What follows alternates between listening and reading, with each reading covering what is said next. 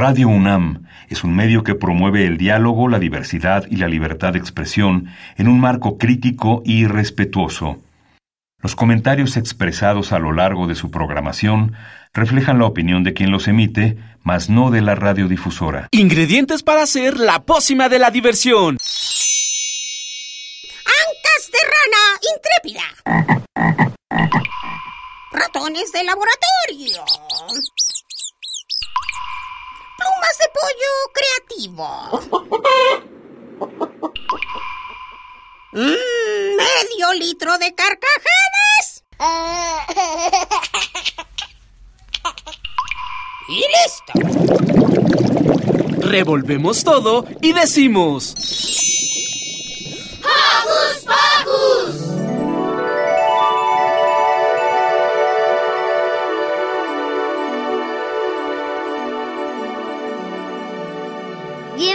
Bienvenidos a un nuevo programa de Hocus Pocus. Yo soy Santi y los saludo con un sonoro abrazo. Yo soy Silvia y los saludo con un sonoro beso. Mandamos saludos a todos los conductores y también al equipo de producción, Carmen, Lili y Luis. Por supuesto, saludos a Alex.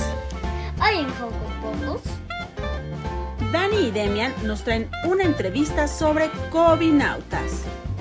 Jerry platicó con Valentina Toro sobre su nuevo libro. Y Ricky realizó una buenísima nota sobre los autos. Y Diego Mili nos trae una conversación con Martina Prokopova. Así que no te despegues de la radio porque ya inició Hocus Pocus. Quédate en casita y no olvides que nos gusta saber de ti a través de nuestras redes sociales. Conéctate con tu tablet, compu o celular. Facebookea con nosotros y búscanos como Hocus Pocus Unam. Regálanos un like y mándanos tus sugerencias musicales o cuéntanos qué haces para entretenerte en casita. Pero si lo tuyo son las frases cortas, búscanos en Twitter como arroba Hocus Pocus Unam. Síguenos y, y pica el corazoncito. Iniciaremos esta emisión con... La niña más bonita. Gracias, Santi. No. ¿Cómo? bueno, sí, pero no. Mm. Si eres la más bonita para mí, mami. Entonces... Entonces te dedico esta canción de nuestros amigos de Aguizote Blues, la niña más bonita.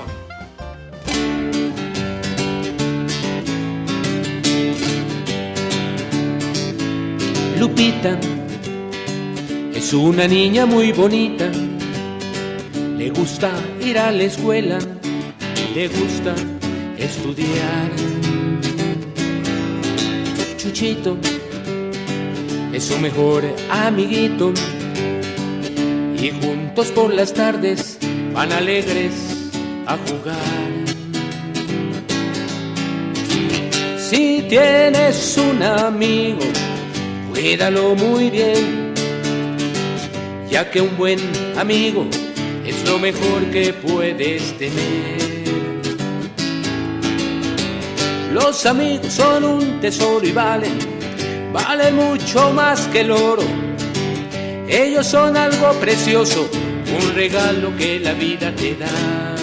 Darara, Lupita es una niña muy bonita, es una niña muy amable, quiere mucho a sus papás. Lupita tiene muy buenos amigos, todos ellos consentidos, amigazos de verdad.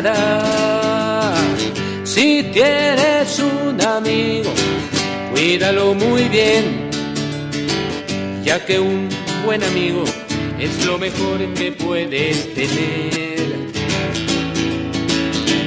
Los amigos son un tesoro y valen, valen mucho más que el oro. Ellos son algo precioso, un regalo que la vida te da. Lupita Es una niña muy bonita, una bella personita y alegre siempre va. Lupita es una niña generosa y sobre cualquier cosa siempre te brinda su amistad. Si tienes un amigo, cuídalo muy bien, ya que un buen amigo es lo mejor que puedes tener.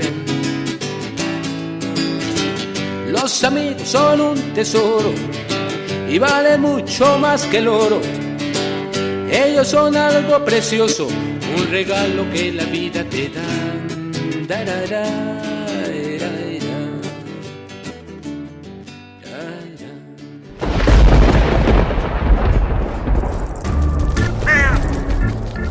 Chispas, radios y centellas. Estás en Hocus Pocus. Danny y Demian platicaron con Nico Suasberg. Escuchemos.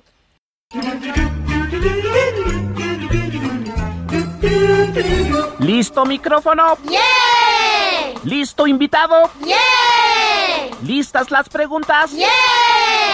Tres, dos, al aire.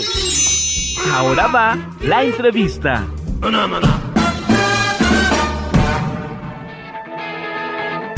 Para conocer el poder de los medios audiovisuales en el mundo no hay mejor invitado, sobre todo porque parte de su trabajo lo ha realizado con niños y jóvenes de Latinoamérica. Tenemos con nosotros al director de cine y maestro en antropología, Nico Schwarzberg. Te damos la bienvenida. Hola, hola a todos los y las escuchas. Muchísimas gracias por la invitación. Para mí es un gran honor y una gran felicidad poder estar aquí compartiendo con ustedes. ¿Cuándo supiste que querías hacer cine? Bueno, el cine siempre estuvo presente en mi vida. Mm, soy hijo único, entonces a mí me encantaba poder ver películas, poder ver series y diferentes cosas que nutrían muchísimo mi, mi imaginación, ¿no? Y que además me hacían sentir acompañado.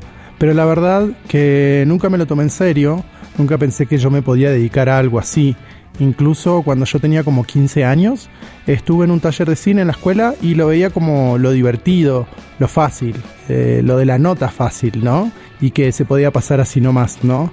Entonces, eh, nunca me lo tomé en serio hasta que, bueno, salí del colegio, entré a estudiar ingeniería en informática y la verdad que me iba relativamente bien, pero no, no me gustaba, no me, no me apasionaba. Y eso, eh, digamos, me hizo tener un gran conflicto en mí. Eh, y ese conflicto me llevó a ponerme a ver películas y series y toda esa cosa que a mí me daba mucho confort y mucha tranquilidad y me hacía ver otros mundos, ¿no? Y hacía que mis problemas quizás se viesen de otra forma. Y entonces fui conociendo gente que estaba estudiando cine o se dedicaba a eso y entonces ya lo vi como una salida y después de estar estudiando dos años de ingeniería decidí entonces que no era lo mío, que no me apasionaba y decidí entonces comenzar a estudiar cine. ¡Wow! De la informática a la realización de cine sí es bastante diferente, pero se nota que tus intereses son muchísimos, porque después seguiste estudiando. Hiciste una maestría en antropología. ¿Cómo se une esto a tu proyecto como cineasta? Cuando salí de la universidad, ya graduado como director cinematográfico, me di cuenta de que era muy probable que nunca pudiera ser director cinematográfico. Eh, hay demasiada gente queriendo dedicarse a eso, es una industria bastante pequeña, ¿no? Hay mucha gente queriendo hacer películas, pero es muy costoso, entonces es muy difícil. Y empecé a explorar otras formas, ¿no? De dedicarme al cine. Y entonces poco a poco empecé a, a participar en proyectos que daban talleres de cine, ¿no? Y, eso también fue uniéndose a un movilizarme permanente, a una migración permanente. Me movía de país en país, estaba como un año en cada lugar, ¿no? Y iba recorriendo el país también tratando de dar talleres o bueno, también me dedicaba a la realización audiovisual, haciendo videos, videoclips, cortos, publicidades, que era obviamente lo que me permitía a mí viajar y pagar mis cuentas pero en el fondo a mí lo que me gustaba muchísimo era poder compartir con personas de diferentes lugares, de diferentes culturas y comprender también cómo miraban a través de la cámara, cómo entendían y veían el mundo a través de la cámara y los micrófonos. Así que varios años después, unos unos 4 o 5 años después de que salí de la universidad decidí estudiar una maestría en antropología visual, que eso se dedica básicamente a comprender cómo se construye el arte o las cosas visuales, ¿no? Todo lo que tiene que ver con la estética a partir de diferentes culturas. Y eso a mí me dio muchas herramientas para poder entender qué cosas tenemos todos y todas en común y qué no y qué pasa cuando hay una cámara de por medio. Suena a que has hecho muchos viajes, no solo por países, sino por pensamientos. Y claro, todo eso ha dado muchos frutos. Quisiéramos que nos cuentes de un proyecto en particular. Tu trabajo en Cinecita, en el que se daban talleres de cine adolescentes en zonas rurales de Latinoamérica y que además fue seleccionado en un festival de cine europeo.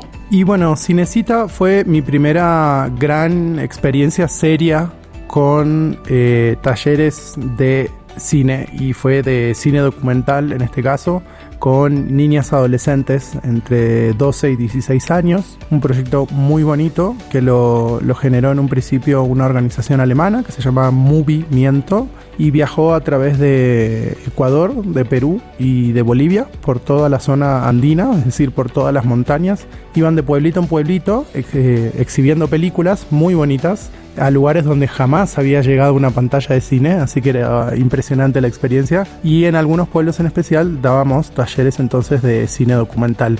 Eh, yo pude participar en dos de esos cortos que la verdad para mí eh, hasta el día de hoy guardan gran significado y les tengo mucho cariño porque fueron mis primeras experiencias bonitas, contundentes, eh, fueron experiencias que, que, yo pude tener en, en Bolivia, ¿no? Y un corto es sobre una familia itinerante, migrante, que son cirqueros, cirqueras, imagínate, van viajando por todo el país ¿no? Con su circo, lo montan, hacen todo el show en familia, cobran en familia, viven en familia en el circo y se van para otro lugar, ¿no? Y el otro cortometraje trataba sobre un pueblo muy muy chiquito, muy pequeñito, perdido en el medio de las montañas, donde se produce mucha coca y café y había llegado el internet hace un año, un año y algo, ¿no? Entonces eh, las niñas decidieron explorar qué es lo que había pasado en la comunidad con la llegada del internet. Entonces también son temas muy interesantes y si quieren ver estos cortometrajes los pueden ver en mi página web que es mi apellido es muy difícil.com, así como lo escuchan.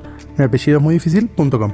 Y a partir de estas experiencias fue que decidiste trabajar con niños y jóvenes a través de herramientas digitales? Bueno, el haberme dedicado a trabajar con niñas y jóvenes eh, tiene mucho que ver también con mi formación en casa, en especial con mi mamá. Ella es pedagoga, se ha dedicado a la docencia gran parte de su vida aunque ella es bióloga de formación de base y yo soy cineasta, igual ambos en cierta forma nos terminamos dedicando a, la pedagogía también, ¿no? Entonces eh, eso es algo que fue un estímulo permanente en mi vida y bueno, poco a poco me fui acercando a la pedagogía. Lo primero que yo intentaba era eh, compartir el conocimiento que había tenido yo en la universidad. Me sentía muy privilegiado de haber tenido la posibilidad de trabajar, perdón, de haber estudiado en una buena universidad con buenos equipos, ¿no? Y con buenos profesores, profesoras. Entonces yo sentía que tenía que compartir eso. Y empecé entonces pensando en, en un rollo que llamamos la democratización de las herramientas o la democratización del lenguaje audiovisual. Y todas esas palabras bien serias lo que quiere decir es que tenemos que enseñarle a todos y todas a que pueden usar las herramientas audiovisuales, que pueden usar la cámara y pueden expresarse, ¿no? Y es un poquito también lo que estamos viviendo hoy en día de forma muy muy fuerte en el internet, aunque en esa época no era tan tan común, ¿no? Que cualquier persona agarrara un dispositivo y pudiese subir algo al internet, ¿no? Y bueno, eh, a partir de empezar a, compartir este conocimiento, me di cuenta que no era suficiente con que las personas, en especial los niños, les niñes, y, y los jóvenes no era suficiente con que tomaran las herramientas, sino que igual hay ciertas formas de utilizarlas, ¿no? Hay unas ciertas reglas que tenemos que conocer porque las podemos romper o las podemos seguir a nuestro favor, pero es bueno conocerlas, ¿no? Y también hay mucho de intuición, y entonces hay que saber equilibrar eso, porque si agarramos una cámara por primera vez sin ninguna indicación, va a ser un poco complicado. Si nos dan demasiadas indicaciones, vamos a estar más preocupados, preocupadas de hacerlo bien, y eso no es necesario. Lo que queremos es hacerlo bonito y para eso hay que ponerle mucho de nuestra parte. Y bueno, eso es un poquito lo que me fue guiando ¿no? y acercando al mundo de las infancias y de las juventudes para acompañarles en procesos de exploración, de cuestionamiento, de crítica, de reflexión y que luego todo eso se convierta en un corto, en un video que exprese lo que queremos decir y que además se puede compartir y se puede difundir. Y creo que todo eso lo puedes cumplir de maravilla en el Centro Cultural de España en México. ¿Nos cuentas tus proyectos?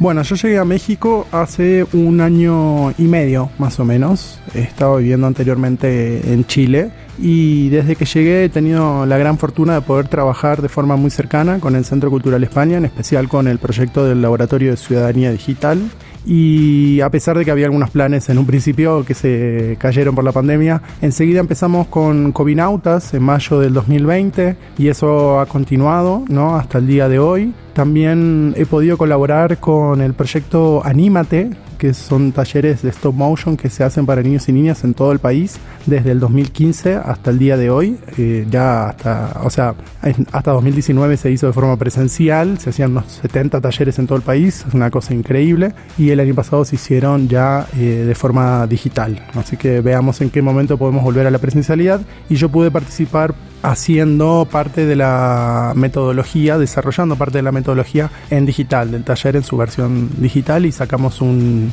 un manual que está bastante bonito. Y bueno, algunas capacitaciones sobre todo para formadores, formadoras en lo que es la enseñanza del lenguaje audiovisual, también en pedagogías lúdicas, en cómo hacer que nuestras clases, nuestros talleres artísticos sean más entretenidos, sean más divertidos y que involucren también la enseñanza, el aprendizaje y que nos permitan entonces que los y las estudiantes, los niños, las niñas, los jóvenes puedan entonces expresar mejor sus ideas y de una forma mucho más potente. Cuéntanos por favor cómo nació la idea de Cobinautas. Cobinautas nace principalmente del contexto, de lo que estaba pasando y de mis experiencias previas en situaciones de mucho peligro, de desastre, ¿no? Donde a veces aprender la técnica de cómo grabar mi video y cómo hacerlo lo mejor posible queda en un segundo plano porque nos sentimos tristes, porque nos sentimos extraños, extrañas,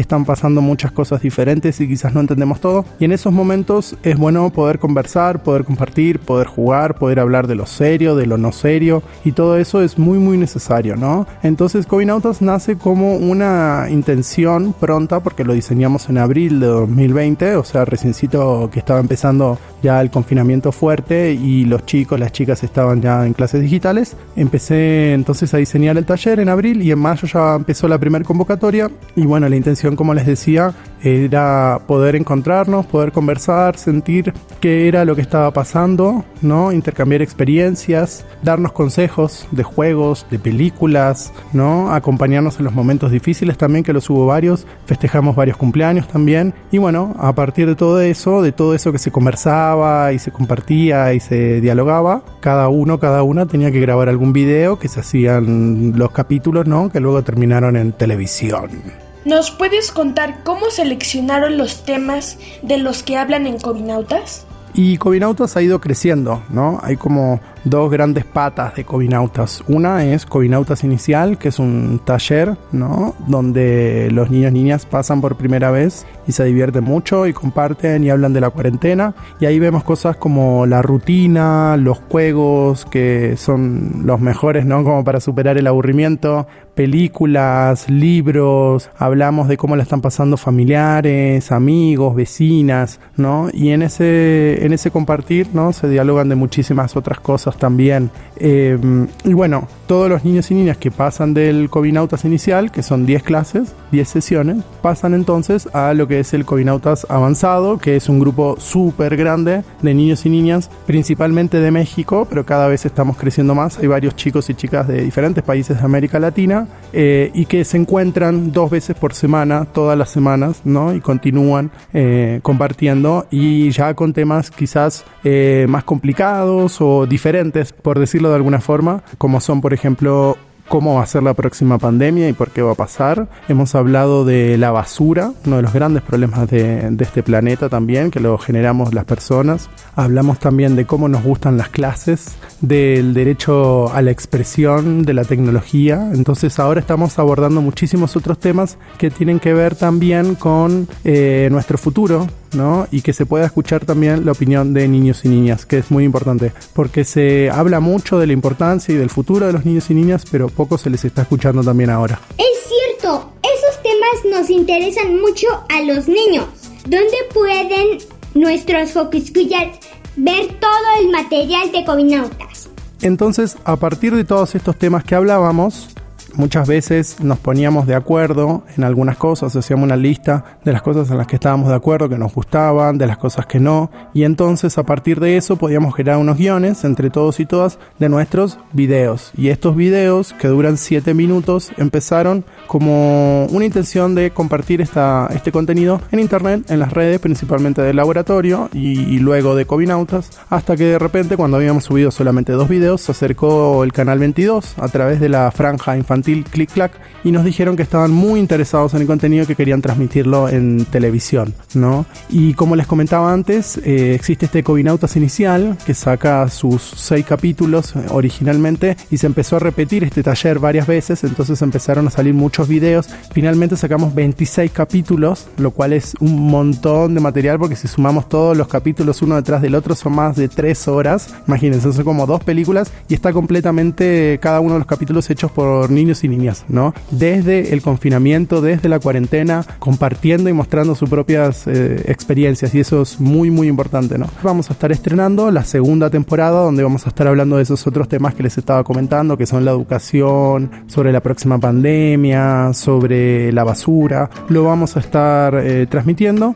y actualmente entonces todos estos videos y se van a seguir manteniendo en la nueva temporada en el mismo horario, se transmiten en Canal 22 todos los viernes a las 14 y 35. Y si no, se pueden meter en YouTube, en Facebook, en Instagram y buscarnos Cobinautas y ahí también van a encontrar todos nuestros contenidos. Ya tienen esta recomendación amigos. Videos hechos por niños para niños. Y Nico, ¿qué quisieras que pasara con esta comunidad de niños cuando termine la pandemia?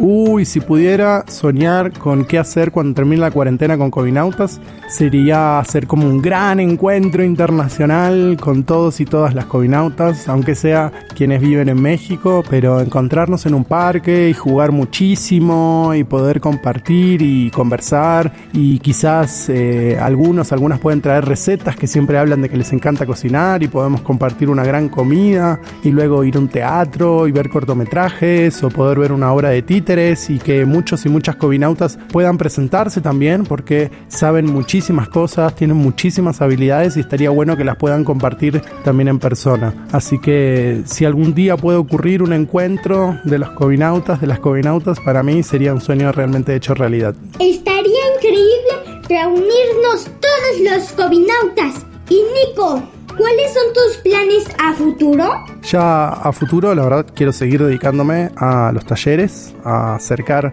el cine y el audiovisual a las niñas y los jóvenes, porque creo que a través de las películas se pueden conocer otras realidades, otras formas de ver el mundo, otras culturas, otras personas, y eso nos ayuda a abrir la cabeza, ¿no? Y ver la gran diversidad que hay en este planeta también a través de ocupar las herramientas, la cámara, los micrófonos y contar nuestras propias historias, nuestras propias realidades, también podemos compartir, podemos expresarnos, podemos opinar, podemos denunciar, podemos exigir, podemos señalar las cosas buenas, las cosas malas, ¿no? Entonces, en este mundo donde los videos, las imágenes son cada vez más y más presentes en todos los territorios del planeta y ahora ya en la digitalidad, que ya es tremendo, eh, es muy necesario entonces poder entender cómo se producen, cómo se crean las imágenes y si además yo las puedo crear y me puedo expresar, muchísimo mejor. Yo siempre digo que los talleres son una especie de megáfono, porque quienes nos dedicamos a esto no damos voz, la voz de las personas está presente. El megáfono, que es el taller, ¿no? lo que permite es que esa voz se escuche más fuerte y llegue más lejos. Y para eso nos sirven los cortos, los videos, los videoclips, las películas que se hacen en nuestros talleres sirven para que lo que tienen para decir los niños y niñas se escuche con más intensidad, con toda la pasión, con todo el amor que fue hecho y que además llegue a otros territorios y a otras personas que si no, no, no sería posible de otra forma. Así que me van a encontrar dando talleres seguramente por un buen tiempo más. Pues nosotros apuntadísimos. Todos los talleres que has dado han tenido un gran éxito, pues son increíbles. Nico, por favor, danos tus redes sociales para que nuestros amigos Coco Escuchas puedan estar al pendiente de tus actividades que organizas y puedan seguir tu trabajo. Así que si les dio un poquito de curiosidad y quieren ver las cosas que yo hago, se pueden meter principalmente a mi página web que es mi apellido es muy difícil.com, así tal cual como lo escuchan. Mi apellido es muy difícil.com y ahí van a poder encontrar videos que yo he hecho como realizador audiovisual, ¿no? Videos de todo tipo y también van a poder ver los videos que han salido de muchos talleres que son videoclips, animaciones, documentales, cuentos, un poco de todo. Y bueno, si no, me pueden encontrar también en Instagram como mi apellido es muy difícil.com. Amigos Joco Escuchas, de verdad les recomendamos esta actividad, pues está increíble, divertidas, pero también de mucha reflexión. Nico, gracias por la entrevista. Bueno, Joco Escuchas, ha sido un placer estar aquí. Muchísimas, muchísimas gracias por la invitación, por haberme escuchado y también por haberme aguantado. Y espero que ojalá próximamente nos estemos encontrando en algún taller para poder reírnos todos y todas juntos y juntas. Hasta la próxima. Mundo de muchos colores, mundo para compartir. Sueños que muchos soñamos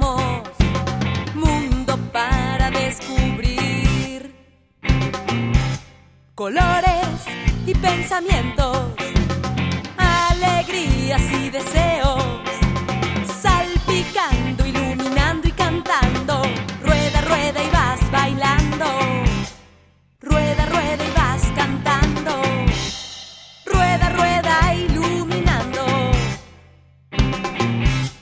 Ahí nos vemos, ya nos vamos de colores, de colores nos colores, de colores nos pintamos. De colores, de colores nos pintamos. De colores, de colores nos pintamos. ¡Hey! Sé parte de Hocus Pocus y busca nuestras redes sociales. En Twitter somos Hocus Pocus-UNAM y en Facebook Hocus Pocus UNAM. Es turno de nuestro querido Ricky. Que nos cuenta todo sobre el automóvil. Hola, Joco Escuchas. Yo soy Ricky y es un gusto saludarles. Hoy les preguntaré, ¿ustedes en qué vehículo se mueven a diario? Cuéntenos en Facebook y de paso síganos. Estamos como Hocus Pocus Una. Pero antes de que lo hagan, déjenme adivinar. Para muchos será el automóvil. Por eso les contaré sobre este maravilloso vehículo. El automóvil es un vehículo capaz de moverse por sí mismo. Fue inventado en 1769 por el francés Nicolas Joseph Cougnon, creador del Un auto con motor de dos cilindros verticales y 50 litros de desplazamiento, con tan solo tres ruedas. Era difícil de conducir. Hubo una versión del año 1771 que actualmente se conserva expuesta en el Museo Nacional de la Técnica de París.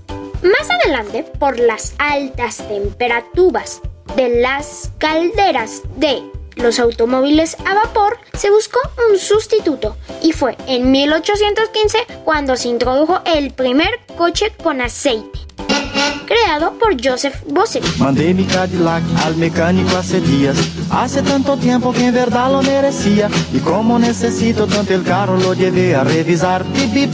Quiero reparar mi Cadillac. Bip. Más adelante, año 1860, Etienne Lenoir desarrolló el primer coche con motor de combustión interna basado en gas de carbón, con un sistema de encendido eléctrico y mezcla de aire y combustible. Después apareció el de Nikolaus Otto, del año 1876, que fue el primer motor de cuatro tiempos. Los primeros automóviles a gasolina los crearon casi de forma simultánea diferentes ingenieros alemanes que trabajaban de forma independiente, como el Benz Patent Motorway de Carl Benz en 1885. Posteriormente se creó el coche electrónico en 1832 por Robert Anderson. Este fue el primer vehículo equipado con motor eléctrico e encargado de girar el eje de las ruedas. En 1903 llegaron a México y Porfirio Díaz creó el primer reglamento de tránsito en 1910 pero no fue hasta 1913 cuando se comenzaron a producir en grandes cantidades por todo el mundo aunque eran bastante costosos y no veías a mucha gente con ellos. Con el paso del tiempo se hicieron más populares y por ende más baratos. Esto se puede reflejar en los 30 millones de autos que hay hoy por hoy en México. ¿Qué te pareció esta historia? Yo creo que fue muy interesante, pero hasta ahí. Soy Ricky y me despido. ¡Adiós! ¡Qué alegre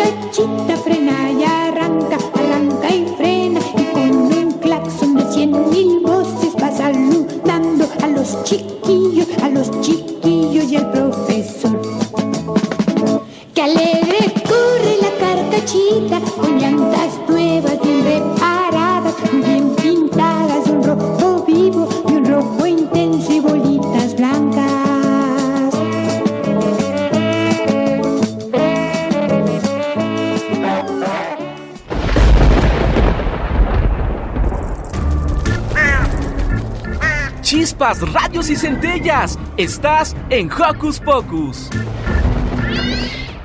Yara y Silvia platicaron con Valentina Toro sobre Mi monstruo y yo, su nuevo libro. ¿Qué hacer este fin de semana? Ver, escuchar, sentir, reír, disfrutar. ¿Qué hacer en tu tiempo libre? Aquí te recomendamos.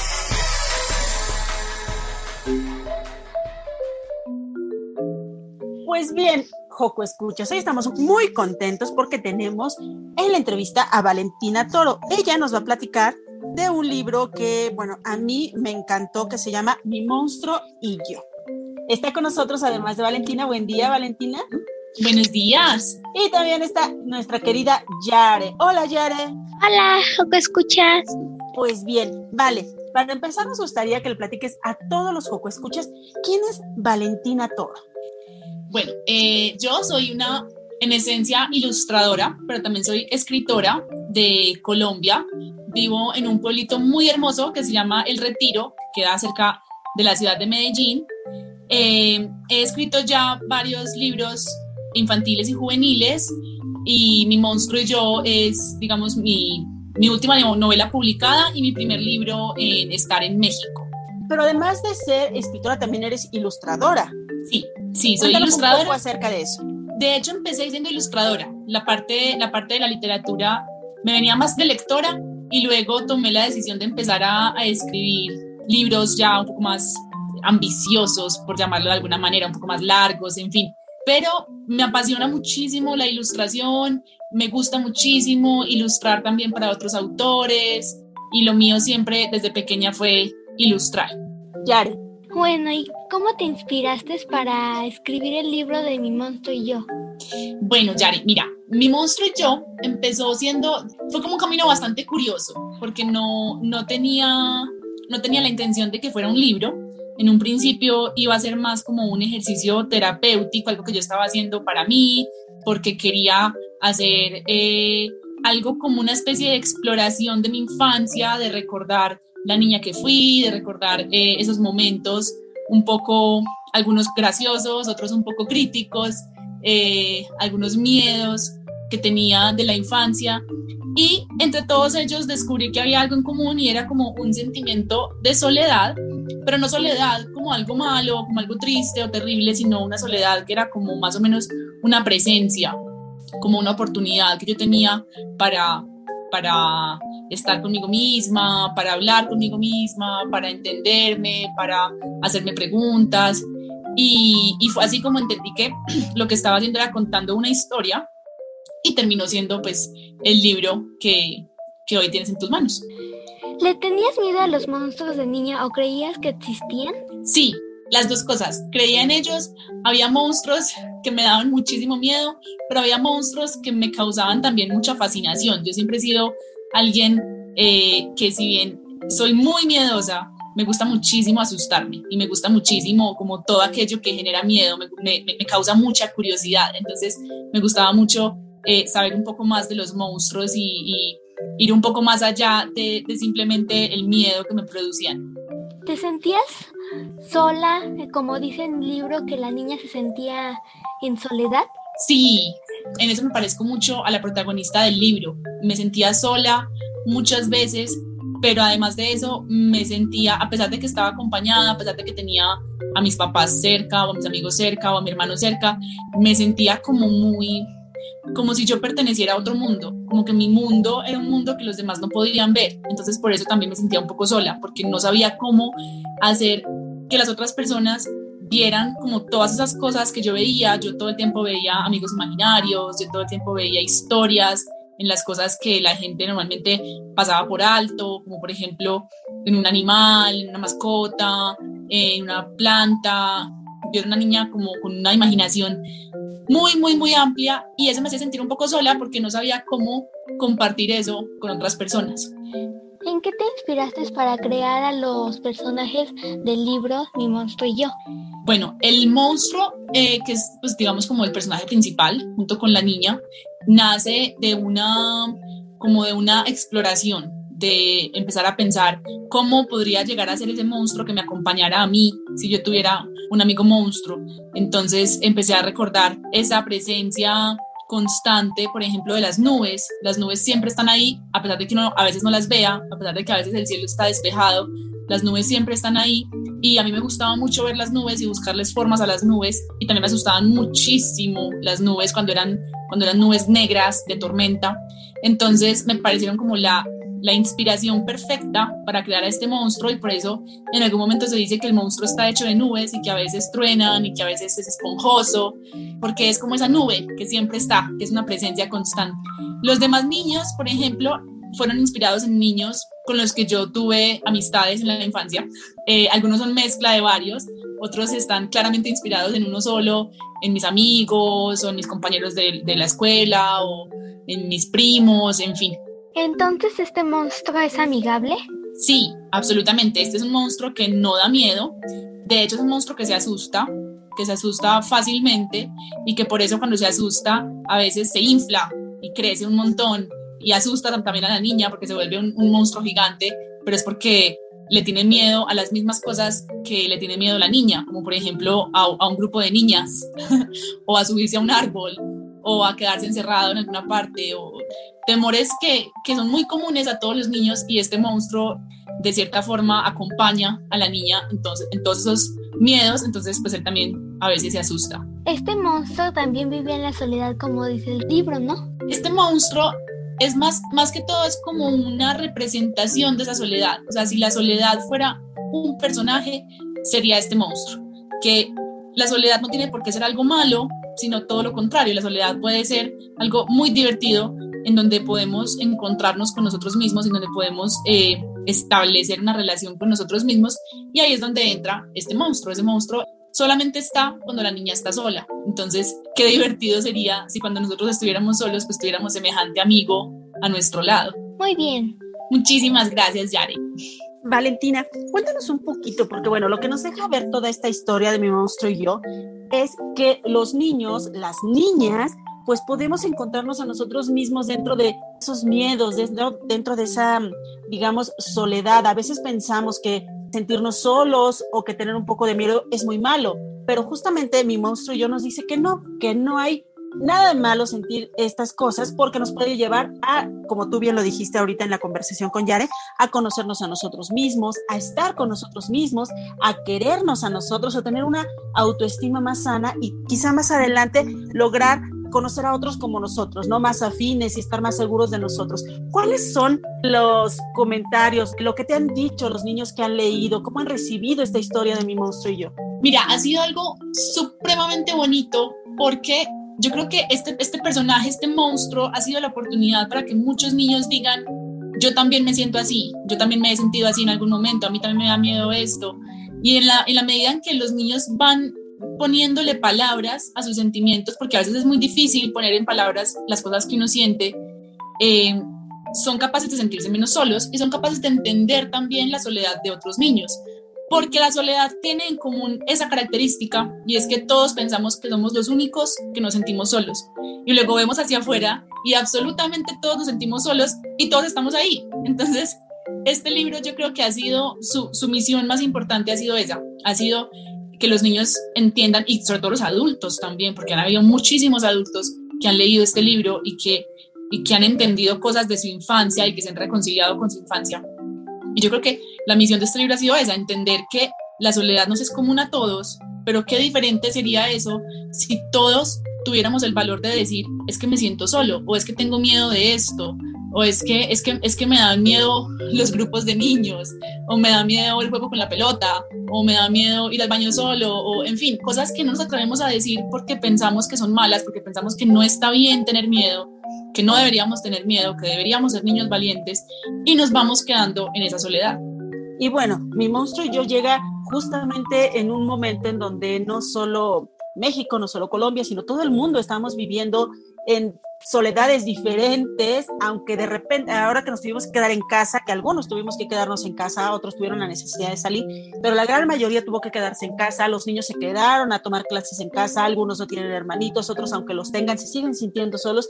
Entonces mi monstruo yo llega como en un momento maravilloso, digamos, porque nos permite explorar eso que estamos sintiendo, eso que tú ya dijiste, que a veces creemos que somos los únicos niños, las únicas niñas que nos sentimos solos y no, en todos los tiempos ha sido de esta manera y en esta en particular creo que mi monstruo y yo llego también para rescatar, para enseñarnos algo más dentro de esta pandemia que estamos viviendo en el mundo entero. ¿Cómo han sido las presentaciones en el caso de viviendo de esta manera?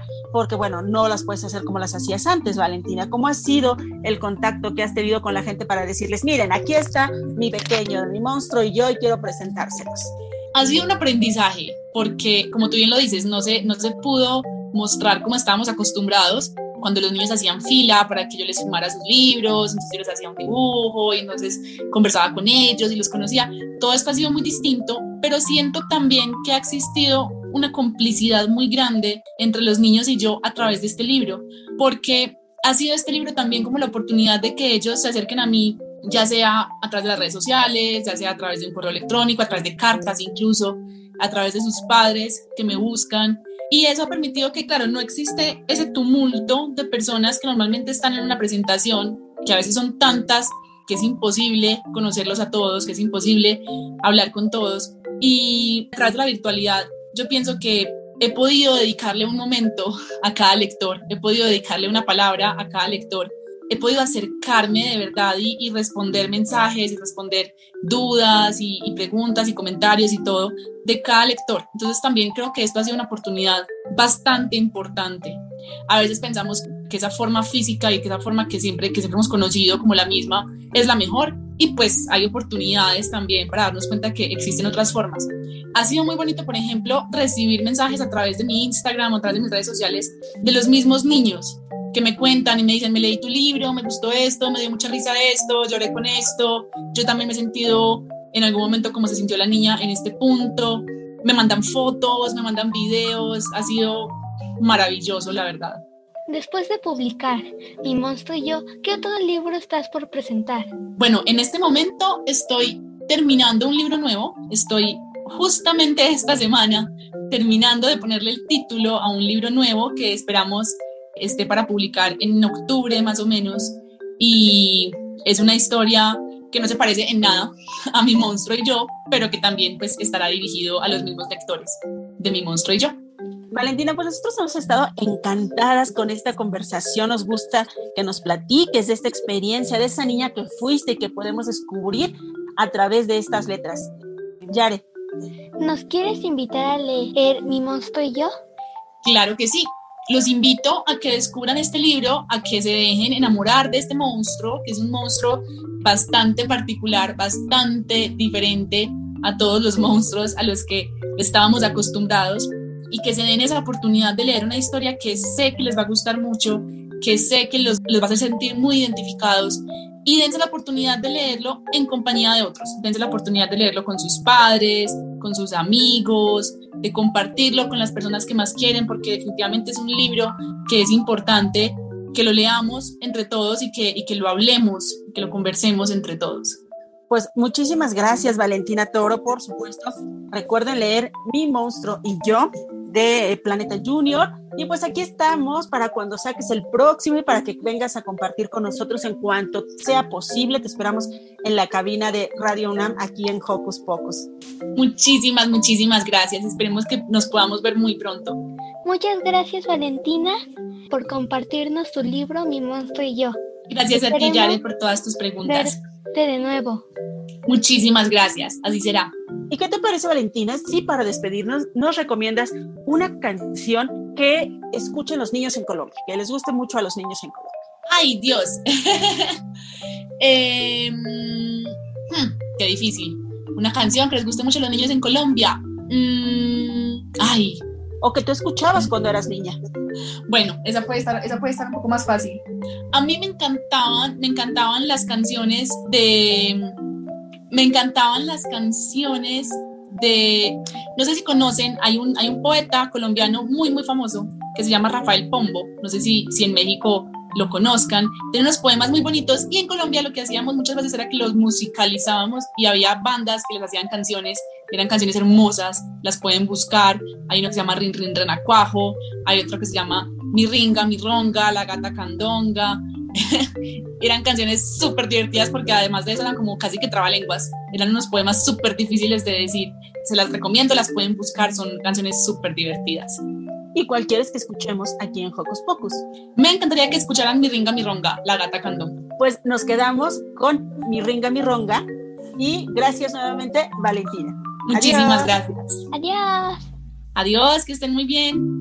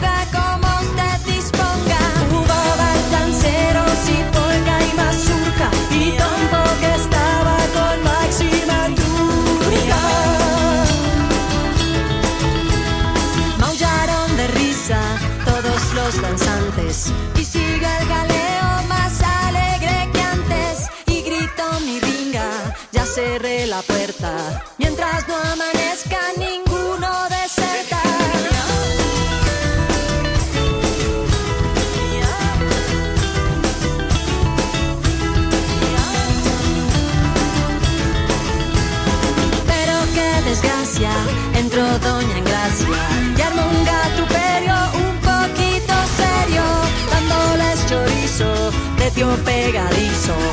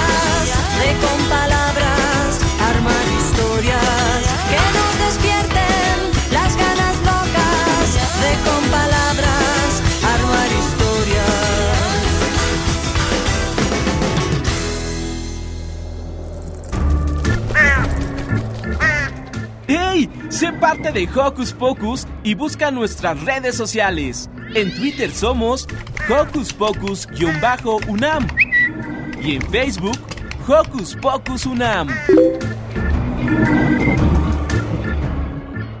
El tema de hoy en Hocus Pocus por Europa es Eslovaquia. Paren oreja y escuchen esto.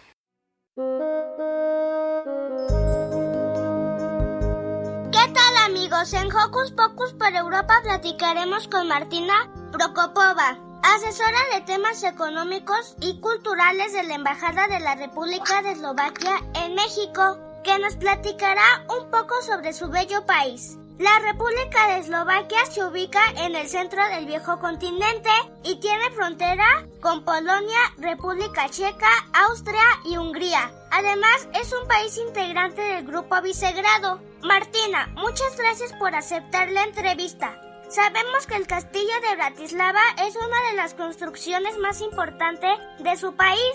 ¿Nos puede hablar un poco sobre este castillo? Hola, digo Emilio, muchas gracias por la invitación. Bueno, pues supongo que el castillo de Bratislava es el más conocido en el extranjero porque es el castillo de la capital de la Eslovaquia, pero no creo que es el más importante. Eslovaquia posee unos 200 castillos. Originalmente los castillos fueron construidos como fortalezas contra los ataques del imperio turco en la época medieval. Algunos servían de residencias de los gobernadores. Entonces hay castillos reconstruidos y en ruinas que parecen de las películas de Disney o de terror, pequeños y grandes. Algunos de ellos forman parte del patrimonio mundial de la UNESCO o se pueden ver en las pelis de Hollywood. Para mí el más importante es el castillo de la región Orava porque es el más cercano de mi casa. Ya veo, sin duda todos esos castillos deben de ser muy bonitos e interesantes, Martina. También sabemos que Eslovaquia tiene muchas iglesias a lo largo y ancho de su territorio. Muchas de ellas son construidas de madera. ¿Nos puede explicar por qué algunas iglesias están hechas de madera? Sí, las iglesias de madera se construyeron en el pasado cuando la madera servía como material de construcción principal, no solo para las iglesias, sino también para la arquitectura popular, las casas y otros edificios. En estos tiempos, gran parte de la población vivía en estrecho contacto con la naturaleza. Estas iglesias de madera que se han conservado hasta el día de hoy son arquitectónicamente significativas porque se construyeron sin un solo clavo de metal. Estas iglesias datan principalmente de los siglos XVII y XVIII y algunas se todavía utilizan activamente hasta hoy. ¡Wow! Me alegra que las iglesias de madera de su país se conserven hasta hoy, sobre todo en estos tiempos actuales cuando todos debemos estar más cerca de la naturaleza. Martina, ¿cuál es el personaje histórico más importante de su país? Pues tenemos muchos personajes históricos importantes, pero no todos son conocidos. El héroe popular más famoso es del siglo XVII, se llama Juraj Janošík. Fue un hijo del granjero pobre que luchó contra los señores feudales y defendió a los pobres. Es similar al héroe inglés Robin Hood. Otro héroe, por ejemplo, del siglo XX es Alexander Dubček. Este año, en noviembre, celebraremos 100 años desde su nacimiento. Fue un humanista y político que luchó por la libertad y democracia en 1968. Muy interesante. Todos los héroes de Eslovaquia sin duda han contribuido muchísimo en favor de la libertad e identidad de su país. ¿Podría platicarnos un poco sobre las manifestaciones culturales más populares de Eslovaquia relacionadas con los niños? Pues la verdad no conozco ningún festival eslovaco con formato a nivel nacional o que se centre solo en los niños. O en general, cuando se organizan varios tipos de festivales, muchas veces hay un programa dedicado a los niños, ya sea de música, folclore, teatro, libros, fiestas de las ciudades, etc.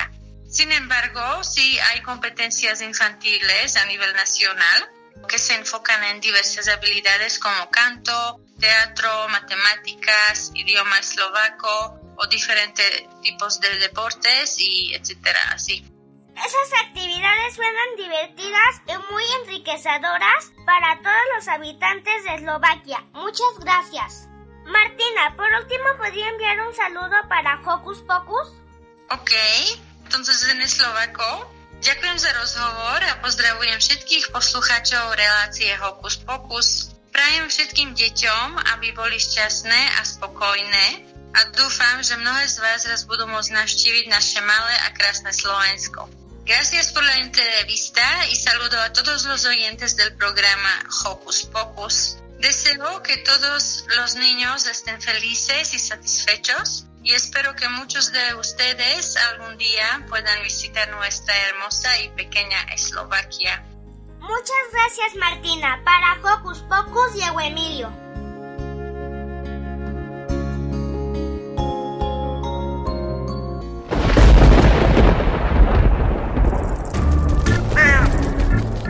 Chispas, radios y centellas. Estás en Hocus Pocus.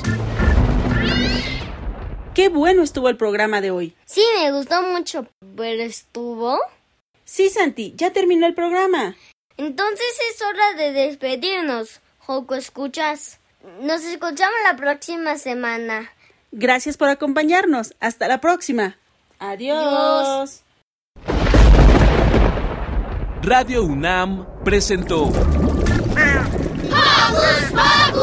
el espacio donde las niñas y los niños usan la magia de su imaginación.